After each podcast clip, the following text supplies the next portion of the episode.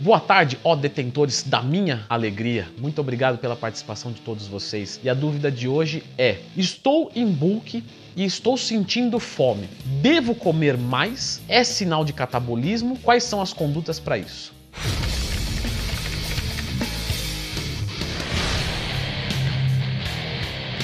Pessoal, sempre lembrando que se você quiser ter-me como seu professor, basta acessar leandrotwin.com.br br Lembrando sempre que o serviço é online. Eu tenho curiosidade de saber como é que é essa resposta na prática. Entra lá no site, dá uma olhada em meus alunos e você vai ver as evoluções. Já são mais de 300, claro, ao longo desses 10 anos. Então, obrigado pela confiança. Afinal de contas, estou em bulk, estou sentindo fome. Devo aumentar a quantidade de comida? A resposta é não tem nada a ver. então, não é que sim nem que não e sim que não tem relação obrigatória entre fome e catabolismo ou necessidade energética obrigatória. Veja só, uma pessoa que está hipoglicêmica, quando ela tem um processo de hipoglicemia, é normal que ela sinta fome. Questione um fisiculturista que faz uso de insulina. Quando ele aplica essa insulina, ele vai sentir muita fome. Ou seja, porque esse processo de hipoglicemia plasmática, ela realmente gera aumento de apetite. Então você vai dizer para mim assim: então, quando eu sentir fome, quer dizer que eu estou hipoglicêmico, quer dizer que me falta carboidrato, eu vou comer mais. Não, eu disse que isso é um processo que leva à fome, mas não é o único. A gente tem outros processos que podem ser até problemas hormonais, transtornos de humor. Um dia que uma pessoa está um pouco mais ansiosa, um pouco mais deprimida. Tem pessoas que ficam deprimidas e perdem a fome, tem pessoas que ficam deprimidas e têm muito mais fome. Então, você tá falando, não, Leandro, mas isso aí não é para mim é, isso aí que você está falando não é para mim, eu não tenho esse problema. Não, não, eu não disse que você tem, eu estou te dando exemplos de origens do seu apetite. Então, o fundo do seu estômago não está coberto, você pode sentir fome, mas você pode estar nutrido. Por quê?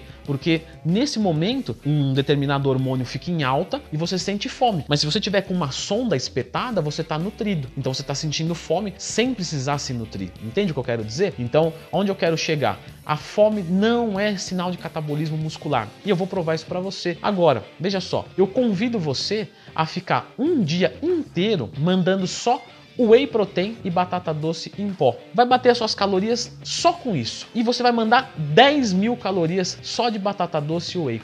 Você vai sentir fome, porque a mastigação, o fundo do seu estômago não fica coberto, isso desencadeia alguns processos que levam à fome. E você consumiu 10 mil calorias de proteína e carboidrato de boa qualidade. E você continua com fome e você engordou. Eu convido você a consumir uma dose gigante de cafeína, a maior que você aguentar, consumir né, um balde de psyllium, né, que é uma fibra, consumir uma caneca de água gigante e consumir ainda é, quatro pacotes de gelatina zero, sei lá. Você não vai ter fome nenhuma. Qual que é o nível de nutrição do seu corpo? Zero. No final do dia você vai perder massa muscular. Então, perceba que a fome não é sinal de catabolismo. Logo, se você está em bulk e está sentindo fome, mas você está tendo resultados, você não vai aumentar a quantidade de comida. E Leandro, e se eu aumentar, eu não vou ganhar mais peso? Claro, isso aí é óbvio. Só que você vai ganhar gordura.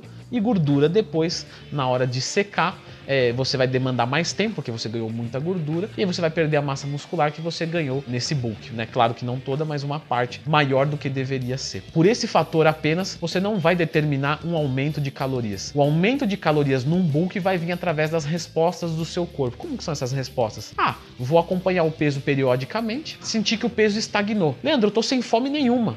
E meu peso faz um mês que não muda, mas eu não tenho mais fome. Pois é, meu amigo, você vai ter que aumentar a quantidade de calorias. Não tenho o que fazer por conta do que eu já acabei de explicar e eu tenho certeza que você aprendeu, porque eu não vou fracassar na minha missão de gravar um vídeo a qual não será compreendido. Eu espero isso. Acertei? Deu para entender legal? Então escreva aqui nos comentários e até a próxima. Obrigado.